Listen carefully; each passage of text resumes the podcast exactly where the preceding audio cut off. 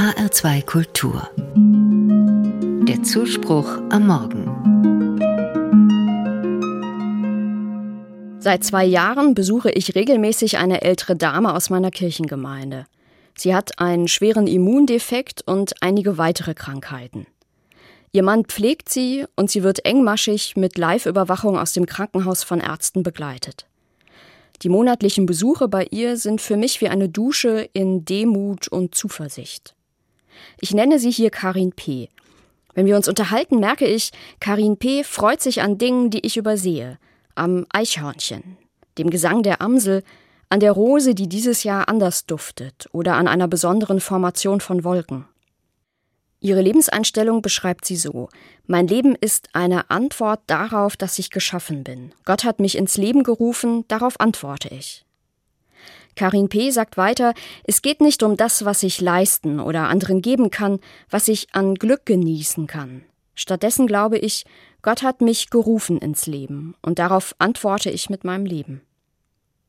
Bei den Worten von Karin P. denke ich an ein Lied von Herbert Grönemeyer. In seinem Song Behutsam singt er von einer, die platzt vor Euphorie. Sie bescheint die Gegenwart und trägt sie leuchtend im Gesicht. Ich habe bei diesen Versen Karin P. vor Augen. Sie bescheint die Gegenwart, auch wenn sie häufig um Atem ringt und dadurch relativ lang braucht für einen Satz.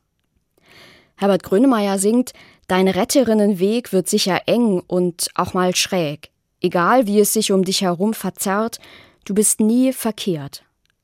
Nie verkehrt, so erlebe ich Karin P., die ich monatlich besuche. Im Stuhl sitzend, der Amsel lauschend, den Duft der Rose in der Nase und die Wolken vor Augen.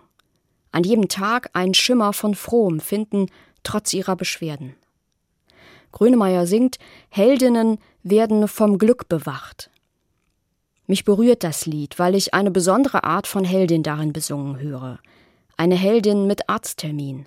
Eine, die anderen Zuversicht gibt dadurch, wie sie sich in den kleinen Zeichen um sie herum vom Glück bewacht weiß.